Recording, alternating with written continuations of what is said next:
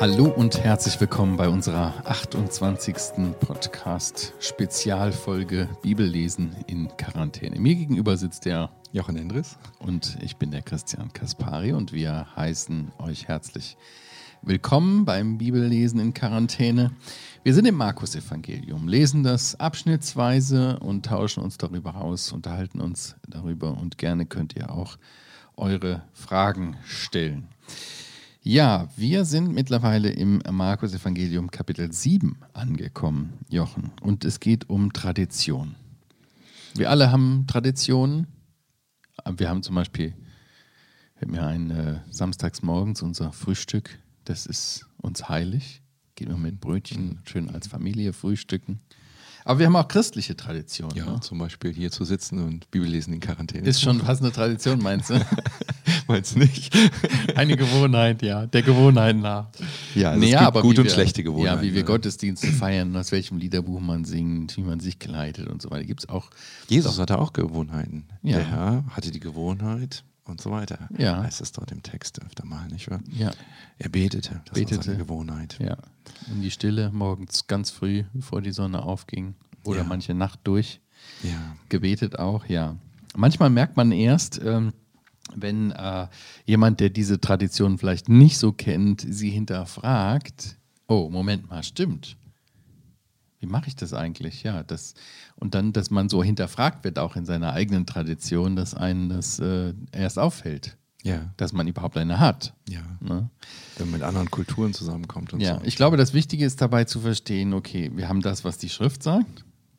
Und man hat Tradition. Traditionen müssen nicht schlecht sein, die können sehr gut sein, gute Gewohnheiten sein, die man traditionell praktiziert. Aber wenn man diese Traditionen über die Schrift stellt.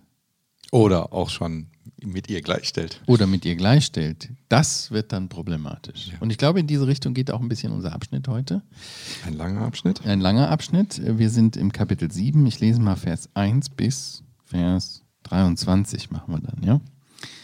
Und es versammeln sich zu ihm die Pharisäer und einige der Schriftgelehrten, die von Jerusalem gekommen waren. Und als sie einige seiner Jünger mit unreinen, das ist ungewaschenen Händen Brot essen sahen, denn die Pharisäer und alle Juden essen nicht, wenn sie sich nicht sorgfältig die Hände gewaschen haben, indem sie die Überlieferung der Ältesten festhalten. Und vom Markt kommend, boah, das ist ein ganz langer Einschub, ne? Mhm. Und vom Markt Kommend essen sie nicht, wenn sie sich nicht gewaschen haben. Und vieles andere gibt es, was sie zu halten übernommen haben. Waschungen der Becher und Krüge und Kupfergefäße. Fragen ihn die Pharisäer und die Schriftgelehrten, warum leben deine Jünger nicht nach der Überlieferung der Ältesten, sondern essen das Brot mit unreinen Händen?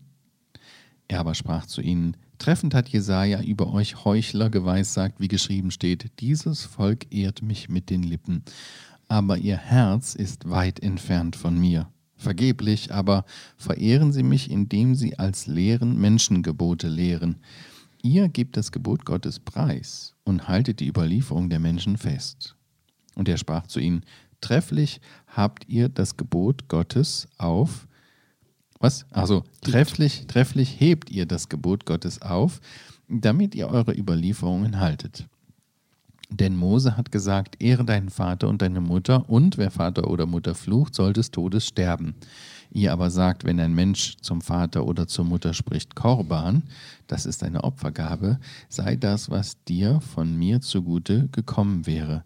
Lasst ihr ihn nichts mehr für Vater und Mutter tun, indem ihr das Wort Gottes ungültig macht und durch eure Überlieferung, die ihr überliefert habt und ähnliches dergleichen tut ihr viel. Und als er die Volksmenge wieder herbeigerufen hatte, sprach er zu ihnen, hört mich alle und versteht. Das ist nichts, was von außerhalb, da ist nichts, was von außerhalb des Menschen in ihn hineingeht, das ihn verunreinigen, verunreinigen kann, sondern was aus dem Menschen herausgeht. Das ist es, was den Menschen verunreinigt. Und als er von der Volksmenge weg in ein Haus eintrat, befragten ihn seine Jünger über das Gleichnis. Und er spricht zu ihnen, Seid auch ihr so unverständig? Begreift ihr nicht, dass alles von außen in den Menschen hineingeht, ihn nicht verunreinigen kann? Denn es geht nicht in sein Herz hinein, sondern in den Bauch und es geht raus in den Abort. Damit erklärt er alle Speisen für rein. Er sagt aber, das aus dem Menschen herauskommt, das verunreinigt den Menschen. Denn von innen aus dem Herzen der Menschen kommen die bösen Gedanken hervor Unzucht, Dieberei, Mord, Ehebruch, Habsucht, Bosheit, Arglist, Ausschweifung, Neid, Lästerung, Hochmut, Torheit, alle diese bösen Dinge kommen von innen heraus und verunreinigen den Menschen. Ja, hier jüdische Tradition und Überlieferung, die zeremoniellen Waschungen. Ja, der Hintergrund der Waschung war ja, dass ähm, im, im Alten Testament zwischen rein und unrein unterschieden worden ist. Zum Beispiel Schweinefleisch war unrein, Schaffleisch war rein. Ja, und hier haben wir das äh, mit den Waschungen. Und im Laufe der Zeit haben äh, die Juden ja noch mehr das verfeinert und religiöse Riten und so weiter, Traditionen äh, entwickelt, die dann dazugekommen sind und die sie sich und anderen auferlegt haben. Ja. Wir hatten da schon mal in einer der vorigen Folgen das Wort Mishnah ja, genau. äh, fallen lassen. Ich habe das hier mal aufgeschrieben, groß damit ähm, auch die über die Kamera mit lesen können. Die Mishnah das ist ein hebräischer Begriff, der eigentlich heißt Wiederholung oder zum zweiten Mal etwas tun. Und so ist Mishnah eine Wiederholung des Gesetzes oder man kann auch sagen ein zweites Gesetz, also eine Verfeinerung, eine Ergänzung des Gesetzes. Und es beruht natürlich letztendlich, der Grundgedanke ist schon die Tora, also die fünf Bücher Mose, das heilige Wort Gottes. Aber man hatte dann eine mündliche Auslegungstradition. Ja, wie genau ist das denn gemeint? Und kann das nicht noch jemand anderes halten? Und wie genau muss man das denn jetzt halten? Und das ist dann die Mishnah, die im ersten, zweiten Jahrhundert, mehr im zweiten Jahrhundert nach Christus dann verschriftlicht wurde. Also zur Zeit hier des Neuen Testamentes gibt es die in mündlicher Form. Mhm. Das heißt also gar nicht so richtig zum Nachlesen. Man muss also, wie Sie hier sagen, die Überlieferung der Ältesten sagen. Man kann nicht sagen Schriftstelle Mishnah mhm. 1, Vers 5 oder mhm. so. Man muss so etwas sagen. Hm. Und natürlich, wie das so ist, das sind eben Traditionen und ich komme von da in Judäa, du kommst von Galiläa, ihr habt die Tradition und so weiter. Da gab es eben unterschiedliche. Das ist durchaus nicht einig. Es gab eine zur Zeit des Herrn, also kurz vor dem Herrn, etwa im letzten Jahrhundert vor der Geburt Christi, gab es ein Shammai und ein Hillel. Die waren nicht einig, bildeten zwei unterschiedliche Schulen. Zum Beispiel das Abendgebet. Muss ein Jude das im, Gebe im Bett schon sprechen, weil es dann wirklich das Letzte ist, oder vor dem Bett, weil bevor er sich hinlegt und so weiter. Da gibt es also durchaus Auslegungsunterschiede. Grundsätzlich beruhte vieles auf der Tora, auf dem Gesetz, aber was du gerade schon zitiert hast, Hände waschen mussten im Gesetz die Priester. Und das war eine ganz besondere Anordnung für Priester. Hier geht es nicht um Priester, hier geht es um jeden einzelnen Menschen. Mhm. So hatte die mündliche Tradition das verfeinert, wie Sie sagten. Mhm. Letztendlich schärfer gemacht, letztendlich über Wort Gottes hinausgegangen. Mhm. Und damit auch große Lasten aufgelegt. Ganz für, genau. Für alle Menschen, ne? Zumindest den Juden. Ja.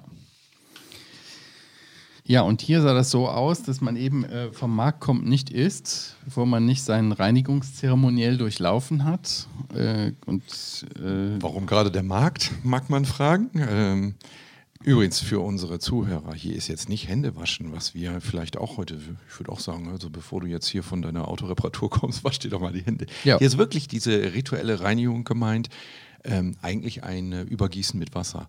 Man musste die Hände so halten, dann wurde mhm. Wasser drüber gegossen, dann war der Schmutz ja weg, aber das Wasser war ja noch da und das war ja jetzt auch unrein, deswegen gab es noch ein zweites Ausschütten von Wasser darüber. Sie hatten sich genau Gedanken gemacht, wie das dann steht nicht in der Bibel, steht nicht in der Tora, ist einfach ja. Tradition. Ja, und vom Markt kommt, weil da hatte man möglicherweise auf dem Markt Kontakt zu Nichtjuden. Mhm. Da musste man sich auf jeden Fall waschen. Ja. Der Tradition nach. Das ist hier so ein bisschen der Hintergrund. Genau. Und jeder, der dann mit jemandem, der vom Markt kam, Kontakt hatte, bevor der sich gewaschen hat, war auch verunreinigt. Ganz genau. Also das hatte schon, äh, zog schon schnell so einen Rattenschwanz hinter sich. Das ist eine, ne? Man kann sich das vorstellen, wer mal in islamischen Ländern war, mhm. vor Moscheen gibt es diese Waschanlagen, mhm. wo die ihre Füße und ihre Hände waschen. Das musst du natürlich auch alles einrichten. Das muss natürlich, das macht das alles kompliziert, das Leben. Ja. Die Jünger haben hier offenbar nicht nach dieser Überlieferung gehandelt, mhm. haben sich nicht die Hände mit Wasser, mhm. zweimaligem Wasser überschüttet, also nicht die traditionelle Reinigung gemacht. Mhm. Aber ich denke, hier werden vor allen Dingen zwei Probleme deutlich, die diese die diese ja, jüdischen Traditionen mit sich brachten. Erstens, dass, dass die äußerlichen Dinge sich an äh, eine bestimmte Stelle stellten, nämlich äh, an die Stelle eines frommen Herzens. Ja. Ja, es war etwas völlig Äußeres. Ne, der, der, äh, der Proph Im Propheten Jesaja lesen wir das auch. Ähm, Im Jesaja 29. Vers 13. Und der Herr hat gesprochen, weil dieses Volk mit seinem Mund sich naht und mit seinen Lippen mich ehrt, aber sein Herz fern von mir hält und ihre Furcht vor mir nur angelerntes Menschengebot ist. Darum sie, siehe, will ich sie weiterhin verwunden wunderbar machen und so weiter. Aber da bringt er das sehr deutlich zum Ausdruck. Das waren, sind äußere Traditionen, die ja anstelle äh, eines frommen Herzens äh, gerückt sind. Ja, das Volk ehrt mich mit den Lippen, aber ihr Herz ist ganz weit weg von mir. Ja. Das ist das erste Problem. Das zweite Problem ist, dass sogar wirklich diese Tradition, wie du es da aufgezeigt hast, auch anstelle des, äh, äh, de, de, des Gebotes Gottes, der Ja. Tora, äh, rücken. Ja? Und hier heißt es sogar, der Jesus sagt, Vers 8, ihr gebt das Gebot Gottes preis und haltet Genau. die Überlieferung der Menschen. Also jetzt ist es nicht nur auf einer Stelle Ja. daneben, was die Juden auch ganz offen so sagten. Sie sagen, die Tora ist wichtig, aber die Mishnah ist eben auch wichtig. Die, Ja. die sagt uns ja, also daneben, aber ganz schnell wird sogar darüber. Ja. Ihr gebt das Gebot Gottes preis und das ist tragisch. Und das macht Herr Jesus auch deutlich, warum das so tragisch ist an diesem Korban. Was ist das denn? Ja, der Korban. Ja, das ist ein- auch, auch wirklich ein Beispiel für die Tradi- Traditionen, die ähm, äh, dem Wort Gottes, dem Gebot Gottes irgendwie widersprachen. Ne? Die Juden hatten diese Tradition, äh, man konnte sein eigen, ein Eigentum, ein, ein, ein, ein Feldstück, ein Haus oder sowas, Gott weihen. Ja? Und äh, das hieß, dass es nach dem Tod äh, äh, äh, den ähm, Dem Tempel zu oder dem, dem den Priestern Priestern Ja, genau. zugute kam. zugute ja. kam, ne? Ja. aber äh, zu Lebzeiten konnte man das eben halt nutzen. Ja. Und sie hatten, sie waren weit darüber hinausgegangen. Ne? Also es war so ein, so ein frommer Winkelzug irgendwie. Oder wie würdest du das Ja, sicher. erklären? Sicher. Es gibt jetzt hier eine Tradition, weißt Mhm. du, ich will mich eigentlich nicht um meine Eltern kümmern.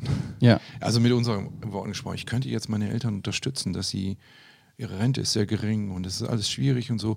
Aber ich sage ihnen einen frommen Spruch, ich sage, ich habe das in der Gemeinde gespendet. Genau. Das ist doch auch in eurem Sinne, nicht wahr? Gott will das so. Nein, Gott will das nicht so. Gott hat ein klares Gebot gegeben und das war, wer Vater und Mutter flucht und ehre deinen Vater und deine Mutter und so weiter. Das zitiert der Jesus hier und sagt, und das habt ihr beiseite gerückt und habt dafür ein Menschengebot hingesetzt und sogar höher gesetzt Ja. und redet euch fein raus. Ja, es sieht sehr geistlich aus von außen, aber wenn man äh, genau hinschaut, dann sieht man, das ist total egoistisch, selbstsüchtig und das Herz ist ganz weit weg von Gott. Ja. Und das macht der Herr Jesus hier ja mit einem Wort, trifft ihr den Nagel auf den Kopf. Das war ihnen klar, oder? Ja. Er sagt Absolut, ihnen, ne? es läuft darauf hinaus, Vers 12, dass ihr nichts mehr für Vater oder Mutter tut. Ja. Und damit macht eure Überlieferung das Wort Gottes ungültig, Vers 13. Ja. Und das ist tragisch und das müssen wir auch so deutlich sagen. Also, es gibt eine große Kirche, die katholische Kirche, die sagt, wir haben die Bibel und wir haben die Tradition und das steht nebeneinander. Ja. Und das ist genau das, was das Judentum zur Zeit Jesu sagte. Jesus sagt dazu, dass ihr werdet dahin kommen, dass ihr mit euren menschlichen Geboten das Gottesgebot ähm, zunichte macht, ungültig macht. Ja, und das ist aber nicht nur in dieser Kirche so. Es gibt auch viele andere christliche Gemeinschaften, wo man so feste Traditionen hat, die man auch fast auf die gleiche Ebene gezogen hat, wie, wie das Wort Gottes. Und der sagt ja, und das ist nicht nur das Einzige hier mit Korban und dieser Sitte, Genau, genau. sondern ähnliches dergleichen tut ihr viel. Ja, Also und wir müssen uns das auch fragen, oder? Ja. Ob wir nicht als Gottes Wort und Auslegung des Wortes Gottes als Vorwand nehmen, Mhm. um eigentlich genau das Gegenteil zu machen, was Gott aus in unserem Herzen haben will. Ja? Also Mhm. du hast mal gefragt, nicht wahr, wie viel Bibel muss ich denn lesen und wann habe ich denn, wie viel muss ich mir reinziehen? Ja, das wäre ja genau das Gegenteil von Ja. Mhm. dem, was Gottes Wort als Anwendung möchte, nicht wahr?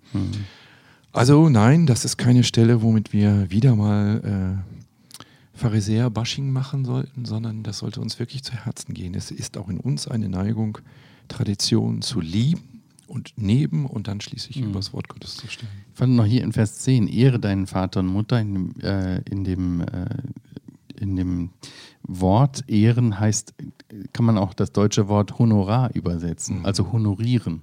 Ja. Ja.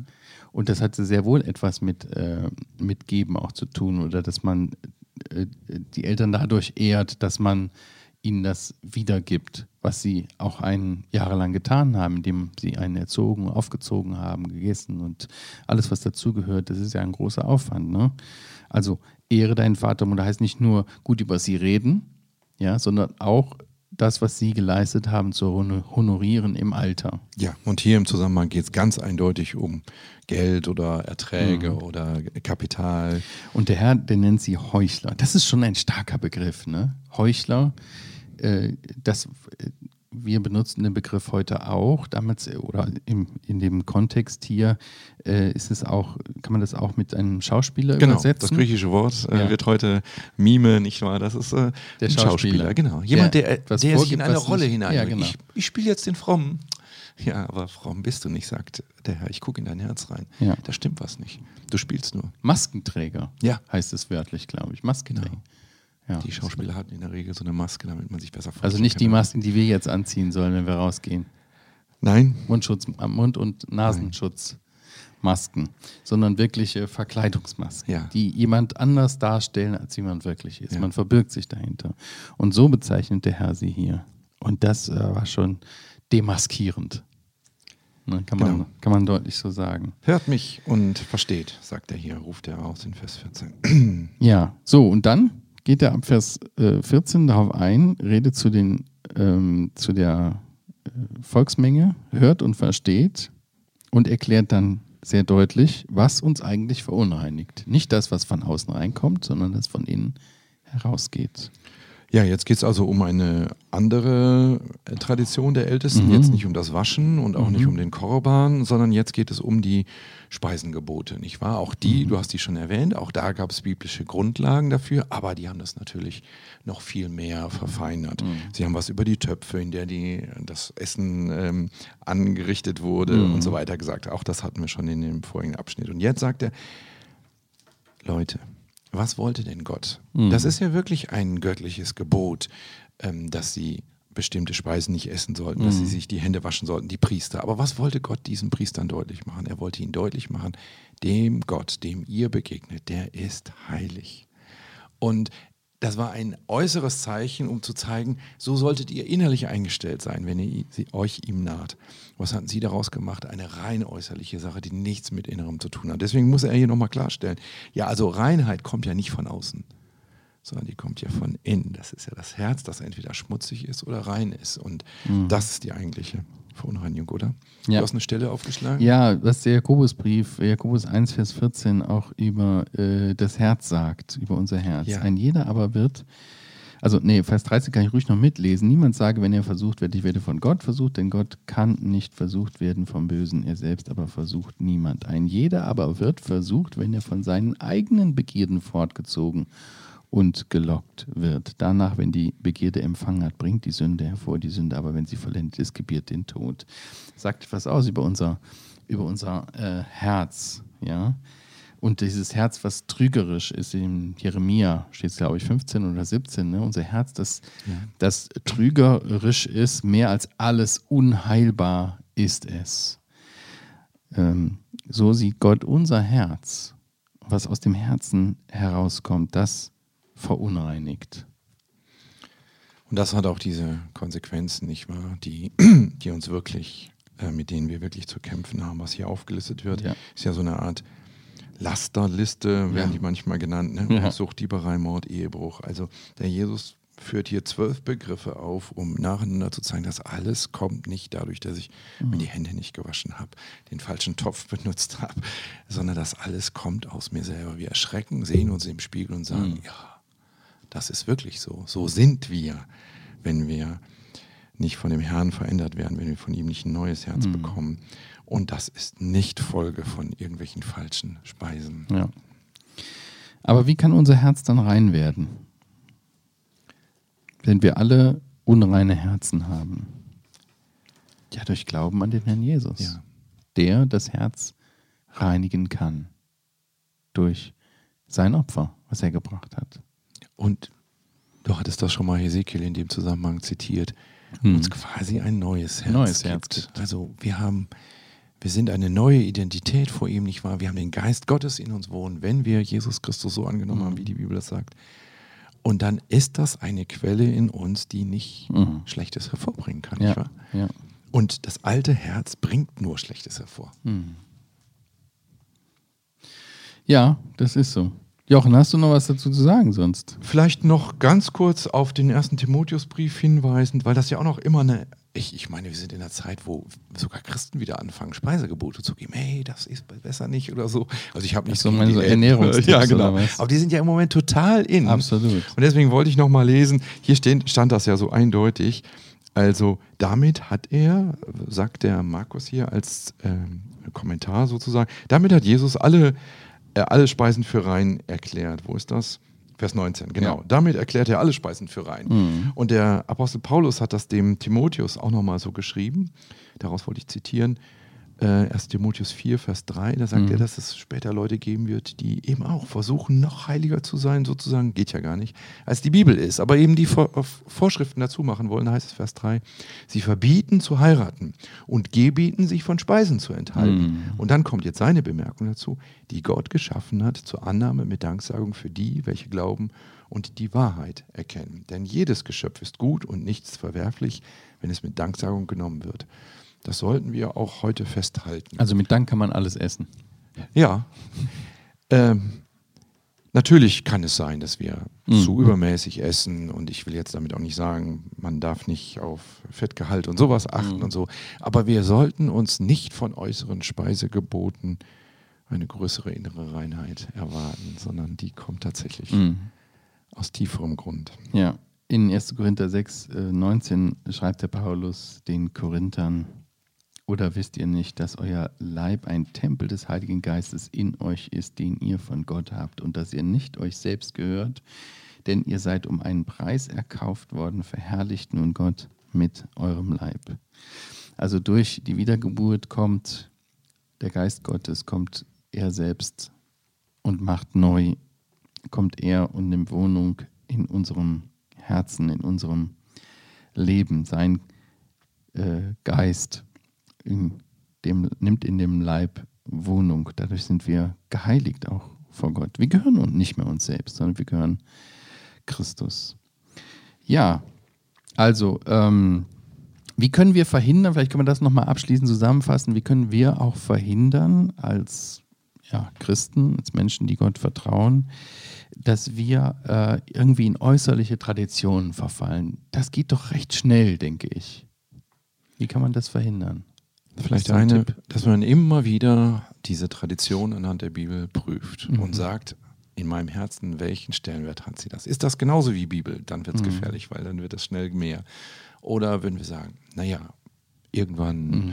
habe ich mir angewöhnt, dieses zu machen, das widerspricht der Bibel nicht, ist Mhm. mir nicht so wichtig. Wenn mir etwas anderes deutlicher werden würde, wäre ich bereit zu ändern, zum Beispiel, weil wir neue Geschwister in der Gemeinde haben, die dann eine andere Tradition haben Mhm. oder weil ich in andere Umstände geführt werde. Sobald ich merke, das ist mir genauso wichtig wie die Bibel, hey, pass auf, dass du da nicht Drüber hinausgehst. dann das Wort Gottes zum Schluss durchstreichst. Ja, ja. Das muss man immer wieder prüfen, immer wieder auf den Prüfstand stellen, auch wirklich die Bereitschaft zu haben, ehrlich zu sein, zu sich selbst vor Gott. Äh, was glaube ich da eigentlich, woran halte ich da fest? Und auch was Menschen geschrieben haben. Es gibt ja auch durchaus äh, wertvolle Auslegungen und Ver Ver Verständlichungen von, von Gottes Wort, was Leute geschrieben haben. Auch das steht nicht über allem. Auch, Genau. auch das sind nur Interpretationen oder Auslegungen Genau. und nicht unfehlbar. Das war ja hier auch der Genau. Versuch, das näher auszulegen. Ja. Das war nicht nur böse, der Gedanke, dies Genau. Ja, ich meine das nur, weil es auch heute manche Genau. äh, Christen gibt, die dann sagen, ja, aber der Bruder oder der hat gesagt so und so Genau. und äh, das über alles erheben. Nein, Prüf alles an der prüf Schrift. es an der Schrift, das Gute soll man festhalten. Bibel lesen in Quarantäne. Genau. Also tiefer, als wir das Ja. hier machen. Ja, die Frage bleibt irgendwie unreine Hände und, und äh, oder ein, ein, ein, ein schmutziges Herz. Ne? Also wir brauchen die Reinigung unseres Herzens und das Äußere ist dem Herrn Jesus offensichtlich nicht so wichtig. Gut, ja, vielen Dank fürs Zuschauen und Mitmachen. Gerne kannst du uns einen Daumen hoch hinterlassen, uns teilen. Und ja, wir freuen uns auch über Feedback in den Kommentaren oder gerne auch eine Mail an podcast.heukebach.org. Wir sagen Tschüss, bis zum nächsten Mal. Tschüss.